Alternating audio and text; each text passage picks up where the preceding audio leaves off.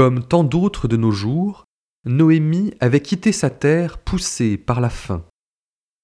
Lorsqu'elle décide de retourner dans son pays à Bethléem, une de ses deux belles-filles choisit de la suivre. C'est Ruth, qui choisit un exil volontaire par fidélité à Noémie. Où cela va-t-il la mener Elle ne le sait pas. Elle fait seulement ce serment à sa belle-mère. Où tu iras, j'irai.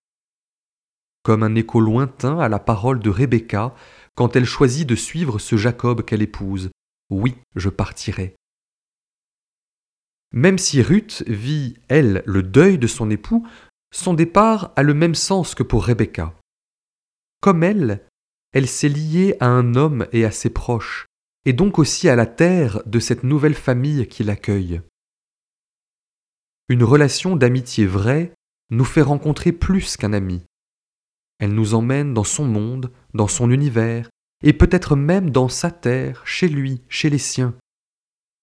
Cette aventure peut nous emmener loin de nos habitudes, en dehors de notre zone de confort, comme Ruth, qui en s'attachant au pas de Noémie, va se retrouver loin de son pays de Moab.